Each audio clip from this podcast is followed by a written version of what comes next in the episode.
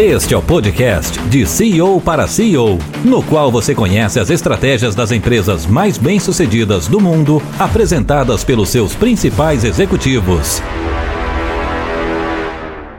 Essa aqui é a estreia do programa de CEO para CEO. A gente vai falar sobre gestão empresarial pela boca de pessoas que, que passaram ou que fazem isso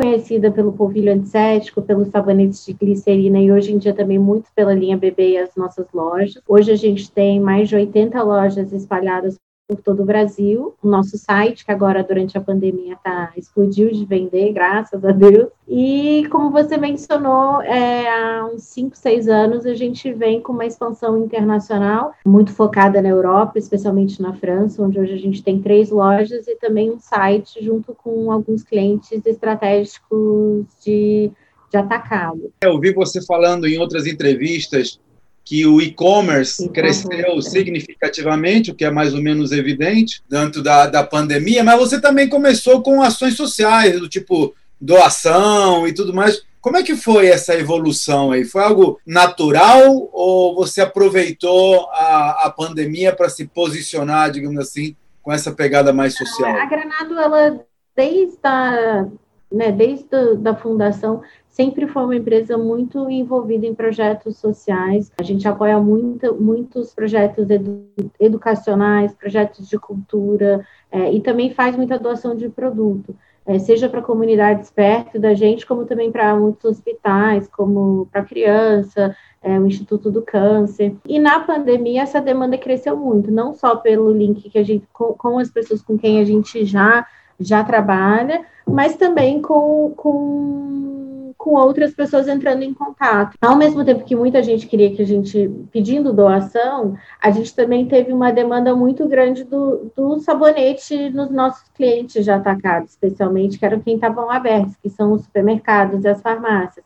Então, ao mesmo tempo que a gente queria doar, a gente não tinha produto para doar. Então, o que a gente fez inicialmente foi que, como os hotéis fecharam, a gente pegou todas as bombonas, todos os produtos que seriam destinados aos hotéis e, esse sim a gente doou imediatamente.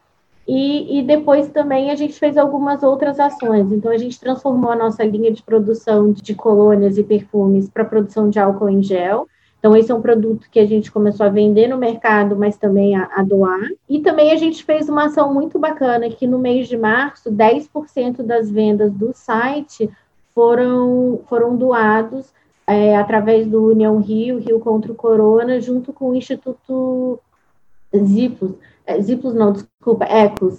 E o que, que, acontece? Eles já têm todos, todas as comunidades mapeadas e, através disso, conseguiram transformar esse valor em cestas básicas e produtos de essenciais, para junto com os líderes das comunidades, então a gente acabou doando que, acabou dando mais ou menos uns 200 mil reais, que foram transformados em cestas básicas e doadas depois no mês de abril. O que na verdade acontece é que a gente nunca foi muito de divulgar isso, e até a gente a gente acha que muitas vezes as pessoas querem né, ganhar em cima dessa divulgação, mas até por por um, um, pedido das instituições, a gente tem divulgado mais, até para ver se a gente consegue incentivar mais gente a, a, apoiar essas causas e agir dessa forma, né? Porque eu acho que inicialmente muita gente ajuda e depois esquece, mas as pessoas estão há muito tempo sem trabalhar, estão cada vez mais, né, a recessão é, aumentando e, e, as pessoas em casa, então essa, essa, essa ajuda ela é contínua, né? Essa necessidade também a, tua família adquiriu uma empresa que vinha numa trajetória muito estável, mas estável. E de repente você faz assim, pum, né? Vocês compram, vocês passam de.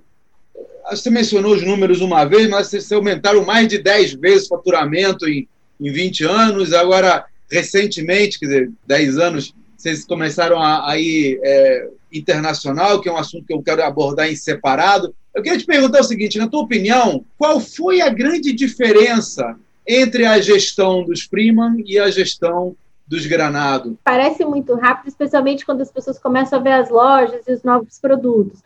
Mas é um projeto de 26 anos e eles, nós tivemos vários capítulos nesses 26 anos. Então, quando meu pai comprou a marca, ele tinha muito essa visão é, a gente não vendia só os nossos produtos, a gente tinha as drogarias e metade do faturamento eram essas drogarias. Mas ele percebeu que a empresa tinha muito potencial, especialmente nesses produtos que eram os produtos chaves, como o polvilho. Então, teve muito um processo, na né, primeira fase, que foi investimento em tecnologia, é, em é, logística, porque ele via que sem isso a, a empresa não alcançaria um, um, patamar. A gente acredita muito em a gente mesmo fabricar o nosso produto. A gente é, é muito linear nesse sentido. É, porque eu acho que para a gente dá muita flexibilidade. Acho que quando você é uma empresa pequena e às vezes, é, pelo menos assim, em termos do nosso nossa estratégia de crescimento, né? Hoje a gente tem mais de 800 produtos no nosso portfólio e 99% produzidos por nós. Mas, como eu falei, não foi uma coisa de um dia para o outro. A segunda fase foi essa fase das lojas, que começou em 2004, foi quando eu entrei na, na empresa. A Granado, como eu mencionei, esse ano comemora 150 anos de, de, história. A gente viu isso como um grande diferencial, mas os produtos eram modernos, as embalagens não conversavam entre si, então, em 2004, a gente começou esse processo de refazer todas as embalagens, mas para que elas remetessem essa história, essa tradição e a qualidade, porque eu acho que às vezes tem empresas que é, acham que o consumidor, que, que a marca é mais importante do que o produto, ou que o consumidor não vai ligar, e a gente não, a gente preza muito pelo, pelo, por, esse, por essa fidelização do consumidor. A gente tem consumidores que usam polvilho desde a época do avô, isso vai passando de geração. E se a qualidade do produto perde, se a eficácia né, dele vai embora, a gente acredita que a gente também vai perder esse consumidor. E parte desse processo foi, bom, se a gente tem milhões de pessoas que usam diariamente o polvilho, por que não é, mostrar a eles que nós também temos um sabonete líquido, um sabonete em barra, um creme para os pés, um hidratante, e foi aí que desde 2004 a gente foi, foi crescendo nesse sentido. E o projeto das lojas começou como uma ideia de um showroom para começar para contar essa história. Nós tínhamos, como eu mencionei, algum, algumas drogarias que tinham sido é, alugadas, mas que ainda tinham espaços pequenos onde funcionava manipulação. E a gente começou o projeto do, do varejo assim, como uma vitrine, mas que hoje em dia, como eu mencionei, virou um, outra, um braço, uma diversificação do negócio. E, e a gente vê esse terceiro passo, como você mencionou, do internacional, como também uma forma de diversificação, mas não só de um mercado brasileiro, né? Mas da gente também ter uma, uma receita, de ter vendas em, em outras moedas em outros países. Então, é, é, um, é um pouco dessa, dessa estratégia de diversificação. Onde surgiu essa ideia de ir para lá? Foi algo planejado? Vocês falaram assim, vou, vou virar uma marca internacional? Ou surgiu a oportunidade, apareceu alguém, convidou e você disse, vamos ver qual é? Há mais ou menos uns sete anos, a gente foi procurado pelo Bon Marché, exatamente, que é uma loja de departamento francesa, exatamente com esse intuito. Todo junho, julho, eles fazem, um, eles escolhem um tema e, e, o Brasil era o tema da época. Então eles, a gente estava no nosso escritório, bateram na porta e disseram: olha, tem um pessoal aqui do, do Bon Marché que quer falar com vocês. A gente assim, como assim? Na época o escritório ficava em cima da loja da 1 de março. E, de fato, é, eles estavam junto com o pessoal da Câmara do Comércio e, e da Embaixada, vendo coisas locais e marcas que eles achavam legal e, e, pararam na loja da 1 de março e mencionaram que o escritório era em cima. E foi daí que começou, e nós ficamos lá quase seis anos. No quarto ano, a gente viu que a gente já tinha. É, foi até interessante vir via eles, porque, como eles são uma loja de departamento muito premium, né?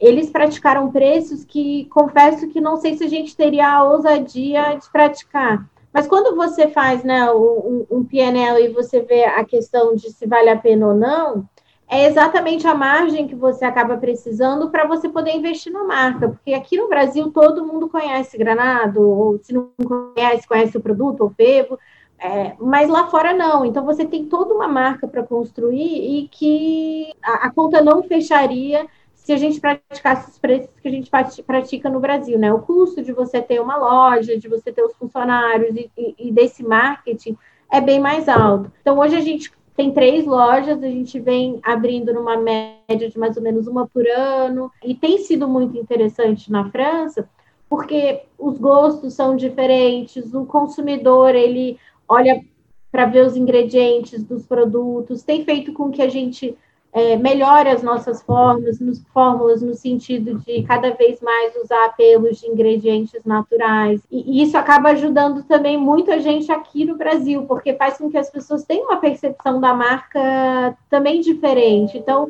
é, eu acho que é muito enriquecedor de, de em todos esses âmbitos, né? Então, uma coisa que eu fico, quando eu visitei a Granada, uma coisa que me chamou muito a atenção é que a tua fábrica aqui tá linda, tá linda. Eu tô até ela, aqui hoje. Ela tá toda arrumadinha, o, o, o chão branquinho, marcado não sei o quê. E aí me chamou a atenção quando eu vi o primeiro robô, aquele robô lá de, de montar as coisas, né? Porque os robôs, aqui no Brasil, o robô é um investimento muito caro, são máquinas de centenas de milhares, quando não milhões. E normalmente não, não justificam o retorno sobre o investimento, porque a gente tem uma mão de obra muito barata. Aí eu falei, ah, isso aqui deve ser só marketing, deve ser para. E depois eu fui andando pela fábrica e fui vendo que tem muitos outros equipamentos semelhantes que mostram que há uma, uma, um interesse ou uma, uma pegada de modernização que a gente não vê em muitas fábricas brasileiras. Né? Que a, a gente vê que as fábricas, de uma maneira geral, não dá para generalizar aqui, mas se a gente for na, na maioria, o, o pessoal está olhando para o curto prazo e para o retorno imediato e se mão de obra intensiva. E aqui não, aqui eu vi uma, uma vontade de ter desde refeitórios supermodernos até equipamentos de última geração numa produção em massa e em, em, alguns, em algumas situações personalizada, mas voltada para é, as melhores práticas, como você falou, num teste em animais, né, usar produtos naturais, ter preocupação com a sociedade. Eu estou errado nessa percepção ou é por aí? Não, essa questão do longo prazo eu acho que é uma das chaves do, do nossa estratégia. Assim, desde o começo, o meu pai ele é uma pessoa que, apesar dele né, ter esse background de banqueiro, né, de banco, é, ele tem muito essa visão de investimento a longo prazo e, e, manter a qualidade do produto, melhorar o serviço. Então, essa, essa busca por essa melhora, ela, ela é constante. É, então, é, como você falou, isso reflete muito quando sempre tem uma máquina nova que vai chegar, a gente sempre tem uma ideia Claro que não dá para ter em tudo. Então, por exemplo, esse robô que você mencionou é do nosso carro-chefe, que é o sabonete Pebo. Então, hoje a gente produz milhões, né, mais de 8 milhões de sabonetes é, por mês. Então, no caso, é um produto que tem um custo muito barato, né? e a gente quer manter esse custo barato para o consumidor. E o custo de, de um funcionário, de um colaborador, acaba influenciando muito, né? Então, por isso, a, a ideia do, do robô. Mas é uma coisa que a gente busca muito. Por exemplo, é, agora, na pandemia, as nossas lojas, é, não só... A, as pessoas começaram a, a reclamar da, da entrega, né? Os correios estavam demorando muito pela entrega. Então, a gente conseguiu desenvolver internamente, onde o estoque da loja, que agora está reabrindo, vira um hub que a pessoa também pode comprar como uma forma de uma entrega expressa. Então, na verdade, a loja que já tinham retirado em loja, mas ninguém quer ir retirar o pedido, né? Ele junto com a log, a log já vai automaticamente entrega na, na casa da pessoa se ela está num raio de 10 quilômetros. Então, a gente está sempre buscando isso, e eu acho que isso faz com que, sim, a gente é tradicional, sim, é, a, o fato da gente ter mais 150 anos é um diferencial, mas eu acho que hoje em dia é essencial você estar tá atualizado. As pessoas querem novidade, entender que nem todo consumidor é igual, não busca a mesma coisa. Então a gente está sempre atrás dessas coisas. E eu acho que isso reflete muito aqui, aqui na fábrica. O que você aprendeu nessa crise que, que, vai, que vai ficar depois que a crise, a crise passar? Assim, no, no, lado pessoal, né? Eu sou mãe, então eu também ainda tive o lado de, de filhos aprendendo ensino à distância. Ai, graças a Deus elas entraram de férias semana passada, então assim, esse lado é, de professora eu aprendi que eu sou, não sou talvez a mais paciente, mas é, eu acho que foi muito bom ter esse, é, aprender um pouco mais sobre o dia a dia, né, das minhas filhas e, e ver o que, que elas estão aprendendo mais e de estar ali. Eu acho que isso Isso foi, eu acho que é uma oportunidade que, que nos foi dada, mas eu acho que também de tentar conciliar né, essa, essa questão do pessoal, do trabalho. Eu acho que é, home office tem a, a, essa complicação, né? Que é você também se organizar, porque acho que quando você trabalha no escritório, você vai rapidinho ali comer uma coisa. No, em casa você precisa se organizar, ainda mais a gente sem sem ajuda, né? No, no, lado profissional, eu acho que eu, eu tive que, que, também ganhar muita responsabilidade. Como você mencionou, né? O meu pai ele ainda é ativo na empresa, mas ele optou por não vir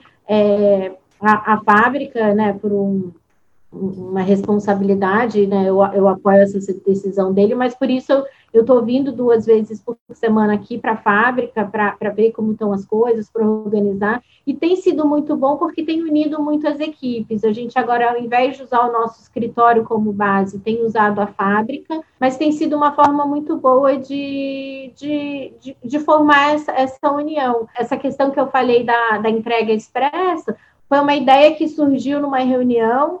É, rapidinho o pessoal de TI se uniu é, junto com a equipe de varejo, e, e, com isso a gente conseguiu uma coisa que talvez antes levaria meses para implementar, foram duas semanas. Então, acho que isso, esse senso de urgência e, e de escolher os projetos importantes, de, de todo mundo estar junto, acho que tem sido muito positivo.